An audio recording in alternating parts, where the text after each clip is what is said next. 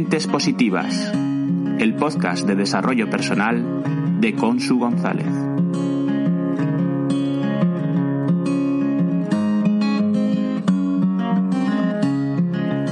Hola, Mentes Positivas. ¿Qué y a quién toleras? ¿Toleras bien la incertidumbre? ¿La frustración? ¿Te ha ocurrido alguna vez, estando en una clase o quizá en una reunión, que de repente ha sonado un móvil? Tal vez esto te ha ocurrido eh, viendo una obra en el teatro, quizá una película en el cine. Yo recuerdo una ocasión en una parte interesante de una obra de teatro sonó un móvil. Pasado poco tiempo volvió a sonar. Incluso lo hizo una tercera vez. Parecía que el dueño no se daba cuenta de la interrupción que ese sonido estaba provocando. Y recuerdo lo fácil que es irritarse y juzgar. Si bien ahora sé que se puede utilizar esa situación como una oportunidad para motivarnos a desafiar nuestros juicios.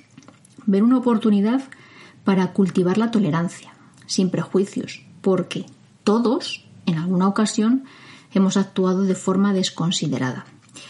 Por tanto, no dejar lugar a la irritación, sino conectar con la calma, con la paz, con la compasión. Y en vez de centrarse en el sonido, pensar, es solo un sonido y seguir con el foco, en este caso, en la actuación.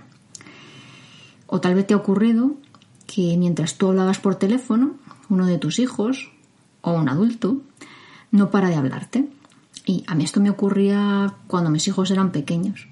Y esta situación suele ser especialmente irritante porque pierdes el hilo de la conversación y tampoco entiendes lo que la persona que interrumpe quiere decirte.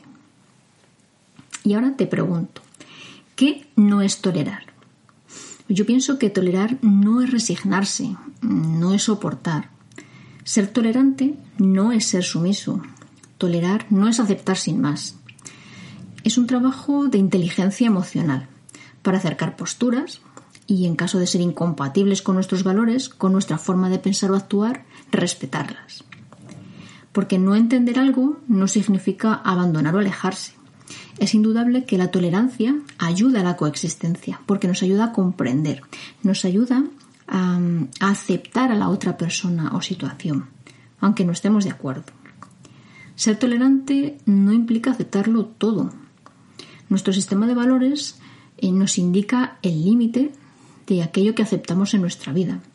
Y pienso que está bien revisar de cuando en cuando este sistema de valores, que nos hará tener claro lo que podemos incluir en nuestra vida y lo que no.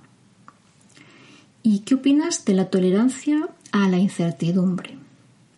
Y esto es precisamente esa capacidad para lidiar con la falta de certezas y de soluciones inmediatas. Aunque pretendamos siempre resolver todo y encontrar siempre una respuesta, lo cierto es que es poco probable. A veces las respuestas y las soluciones llegan solas, llegan con el tiempo. Otras, sencillamente, son imposibles de encontrar, quizá en ese momento.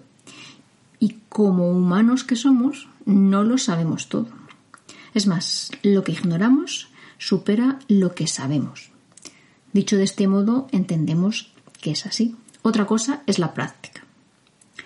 Son muchas las personas a quienes les resulta virtualmente imposible tener tolerancia a la incertidumbre. La inquietud las invade, incluso la irritación, cuando se sienten sin un, un pilar, digamos, sólido y amplio en el que apoyarse, una certeza. Necesitan un cierre firme, un sí o un no, un blanco o negro, un eres mi amigo o mi enemigo. No aceptan las medias tintas, la flexibilidad, ni siquiera la ambigüedad. En cambio, las personas que toleran la incertidumbre aceptan que no hay una sola respuesta o una respuesta concreta. No se inquietan si no encuentran una respuesta una solución ya de inmediato. Siguen adelante con lo que tienen o buscan una manera diferente de enfocar la situación. Tienes el poder de decidir cómo reaccionar ante la incertidumbre. ¿Y qué opinas de la tolerancia a la frustración? Pues es aceptar que no siempre obtenemos lo que deseamos y está relacionada con las expectativas que tenemos de algo. cuando las cosas no salen tal y como teníamos planeado, nuestro nivel de tolerancia a la frustración incide en que nos levantemos y sigamos actuando o nos estanquemos en el victimismo y en la queja, aun cuando sabemos que somos nosotros mismos los responsables de nuestros actos. Yo pienso que no podemos controlar todo, que necesitamos unas expectativas realistas, necesitamos ser flexibles con los resultados obtenidos y confiar, confiar en nuestra capacidad para gestionar un contratiempo. Y recuerda que tienes el poder de decidir cómo reaccionar ante la frustración. También podemos ser tolerantes con nuestras emociones, permitirnos tener todas las emociones que nos surjan, aceptando que son parte de nosotros, gestionándolas y descubriendo para qué nos sirven, qué aprendizaje nos traen, incluso si nos están inspirando una acción o una necesidad de cambio. Da igual que sea una emoción de sorpresa, de rabia o de euforia. Cuanto más tolerantes seamos con ellas, mejor las gestionaremos. Y recuerda que tienes el poder de decidir cómo reaccionar ante las emociones.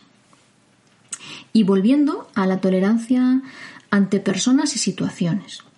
Yo pienso que la intolerancia nace del miedo a lo no conocido. Esto hace que nuestro cerebro reptiliano se ponga en modo lucha, en modo defensa. Si bien nuestro neocórtex tiene la capacidad de la paciencia para comprender otros pensamientos y otros comportamientos y para respetarlos, aunque no estemos de acuerdo con ellos. Desarrollar nuestra empatía nos ayuda a aceptar lo diferente, otros valores, otras reglas. Nos guste o no, todos tenemos derecho a expresarnos o actuar con una motivación. Es cierto que todos somos o hemos sido intolerantes, ya sea por un mal día o porque la tolerancia no forma parte de nuestros valores. Esto es triste pero real. Reflexiona sobre las situaciones cotidianas, que es donde puedes analizar el grado de aceptación o de negación hacia los otros. Normalmente la gente no va buscando perturbar la tranquilidad de los demás.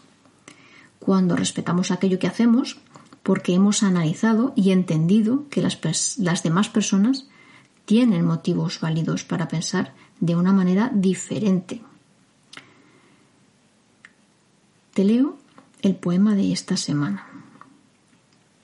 Cuando no me respondes, cuando asientes sin más, cuando no me escuchas, me frustro, me enfado, no tolero sin más.